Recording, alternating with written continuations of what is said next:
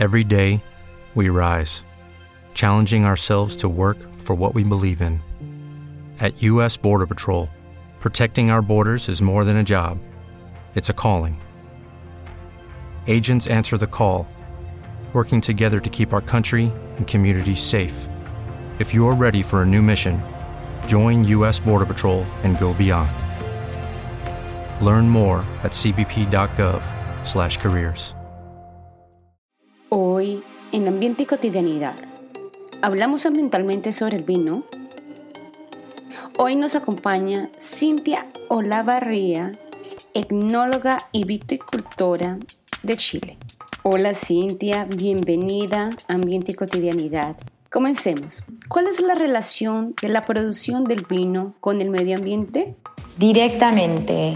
La verdad que en el campo, bueno, es una plantación entonces existen lugares en los que necesitas riego, nutrientes, etc. Hay lugares que funcionan secano, que no necesita de riego, pero muchos lugares hoy en día y más con el cambio climático están necesitando sistema de riego. Y también eh, la plantación y la orientación que tenga, sobre todo a las alturas, porque también es un eh, se ha visto actualmente que mm, mientras más en altura se encuentre la planta, eh, mejor producción o calidad va a producir de uva. Entonces la gente tiende a querer eh, hacer plantaciones en altura. Ahora, obviamente esas plantaciones en alturas tienen que ir en sentido contrario del el declive, ¿no? Porque si no ayuda a la erosión del suelo, etc. Eh, serían, creo yo, esos dos factores principalmente. ¿Qué impactos tiene ambientalmente producir vino? Impactos ambientales, fuera del impacto que tiene cualquier cultivo, digamos, eh, que son recursos naturales, eh, probabilidad de erosión, dependiendo de las buenas prácticas que se realicen en el campo. Eh, nutrientes y, lixiviación de, de químicos, digamos, en los subsuelos y uso del agua, que sería como para cualquier tipo de cultivo, vamos a llevar eso en comparación en la bodega donde se realiza la producción de vino. El gran impacto ambiental, diría yo, infelizmente, es el uso del agua. ¿Por qué? Porque durante el proceso de producción del vino eh, nosotros utilizamos mucho el agua como método de limpieza, tanto de mangueras como de tanques. Se utiliza mucha agua, principalmente para limpieza. Y a su vez, en ese proceso de limpieza utilizamos ciertos componentes limpiadores que muchas veces necesitan y que existe regulación en muchos países necesitan un tratamiento de aguas antes de ser liberado al medio ambiente. Eso ya está regulado en muchos países, como digo. Entonces, el impacto principal, principal, principal sería el uso del agua. ¿Qué prácticas ecológicas se pueden realizar en la producción del vino? Vamos al campo primero. Prácticas ecológicas, intentar realizar un sistema de producción, de cultivo lo más saludable posible, digamos, con el medio ambiente, utilizar menos cantidad de pesticidas, intentar encontrar un lugar en el que yo tenga que utilizar el menos, lo menos posible de estos productos contra enfermedades. Eh, no sé si me explico. Eh, mientras menos condiciones ideales yo tenga para la producción de vino en el campo, yo voy a tener que hacer uso de elementos químicos para proteger ese cultivo. Existen hoy en día certificaciones de producción orgánica eh, en campo y que tienen que ver también con el uso solo de productos, eh, digamos, naturales o de origen orgánico para la protección de esos cultivos. Entonces, tenemos esas dos alternativas a nivel de campo.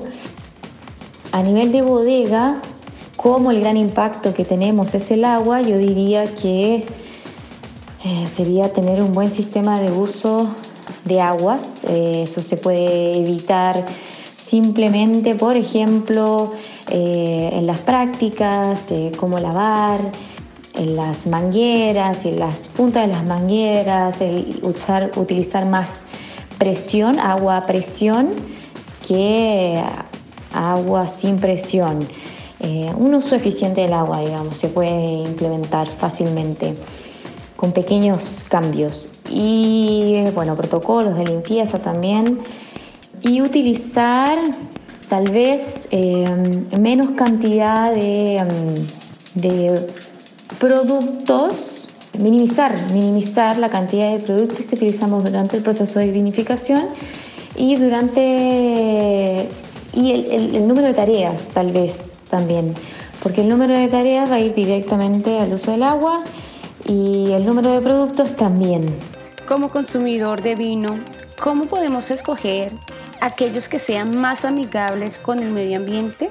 Bueno, como comentaba, existen ciertas certificaciones establecidas para sistema de cultivo y para sistema de producción de vino. Para sistema de cultivo existe el vino orgánico, ¿no? Existe la producción orgánica.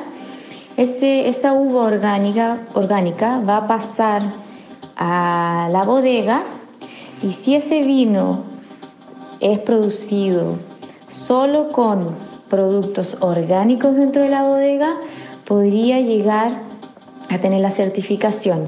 Eso es bien difícil. Eh, normalmente se certifica orgánico que fue hecho con uvas orgánicas porque se hace complicado no utilizar eh, compuestos de no tipo orgánico durante el proceso de, la, durante el proceso de producción de vino, de vinificación. Eh, entonces se utiliza mucho el término que es producido con uvas orgánicas.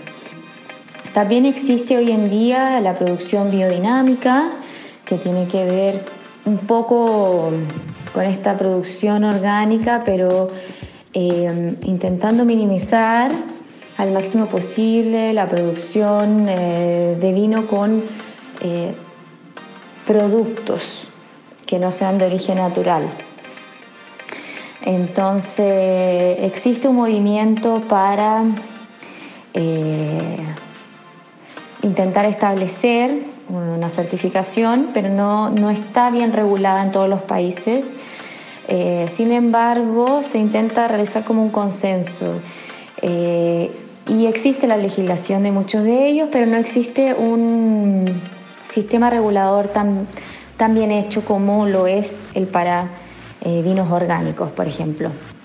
Entonces, eh, las personas que se guían por esto lo utilizan, pero no hay mucha conciencia del cliente final. Entonces el cliente final no sabe qué es lo que es un vino biodinámico, por ejemplo. Sabe lo que es un orgánico, entonces la mayoría utiliza ese término, si es que es el origen de su uva es de ese origen. Y el otro término es vino natural, que es un vino que intentamos los enólogos de realizar de la manera más natural posible, medio que como ancestral, digamos que esperando los tiempos que necesita el vino, porque nosotros intentamos acelerar todo para que el cliente lo consuma más luego. Eh, eso no necesariamente eh, va a asegurar que esas uvas fueron eh, producidas de forma orgánica y que durante el proceso no utilicé ciertos productos que no son 100% naturales, sino simplemente que eh, evitamos eh, realizar movimientos a más o utilizar el mínimo posible. Sería como el minimalismo de la producción de vinos, digamos así. Pero es bien complejo. En la práctica, el consumidor podría escoger los vinos orgánicos, ¿no? Eh, pero yo siempre intento aconsejar, además de eso, es intentar ver las certificaciones que tenga la viña que le gustó, por ejemplo, la vinícola, como se dice en portugués, eh, o, eh, en cuanto a sus certificaciones. Normalmente va a decir si es sustentable, si es orgánico, si es biodinámico, si es vegano. Y para eso existen certificaciones y las vas a poder encontrar en la etiqueta dependiendo del país. Si soy vegetariano o vegano, ¿puedo beber aún así cualquier vino o tengo que también colocar atención?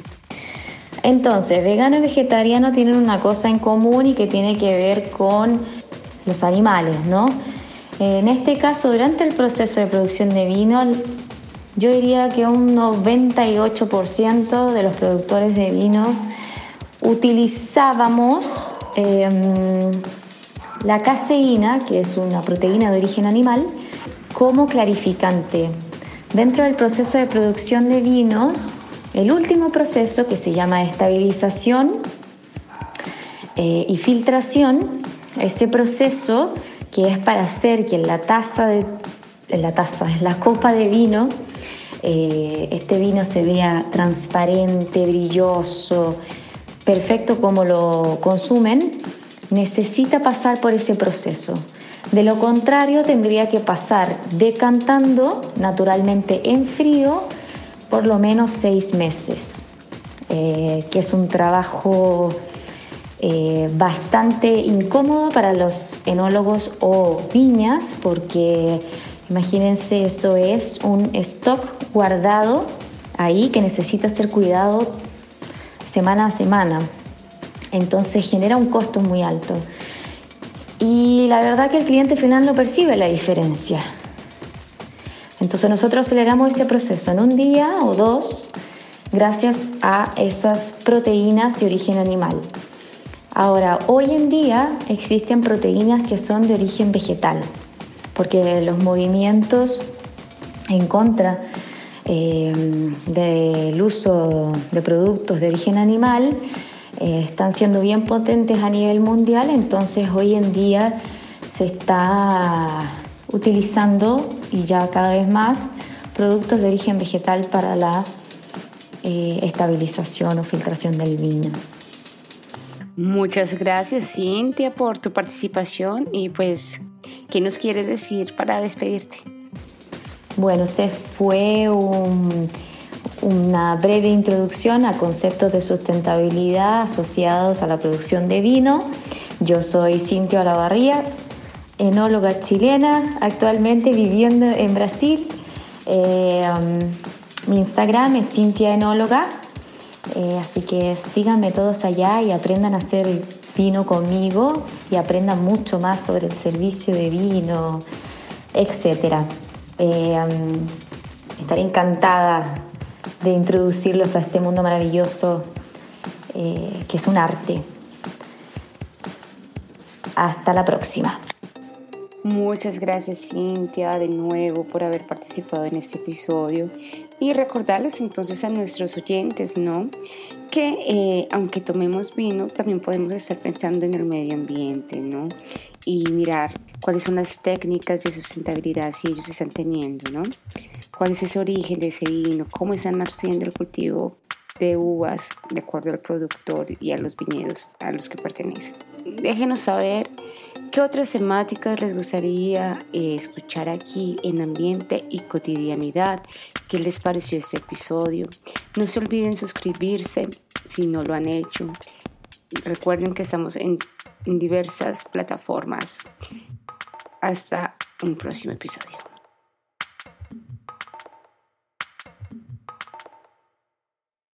With the Lucky Land slots, you can get lucky just about anywhere. This is your captain speaking. Uh, we've got clear runway and the weather's fine, but we're just going to circle up here a while and uh, get lucky. No, no, nothing like that. It's just these cash prizes add up quick. So I suggest you sit back, keep your tray table upright, and start getting lucky. Play for free at LuckyLandSlots.com. Are you feeling lucky? No purchase necessary. Void where prohibited by law. 18 plus terms and conditions apply. See website for details. ¿No se merece tu familia lo mejor? Entonces, ¿por qué no los mejores huevos? Ahora, Egglands Best están disponibles en deliciosas opciones. Huevos clásicos, de gallina libre de jaula y orgánicos de Egglands, que ofrecen un sabor más delicioso y fresco de granja que le encantará a tu familia. En comparación con los huevos ordinarios, Egglands Best contiene la mejor nutrición como 6 veces más vitamina D, 10 veces más vitamina E y el doble de omega 3 y B12. Solo Egglands Best. Mejor sabor, mejor nutrición, mejores huevos. Visita egglandsbest.com para más información.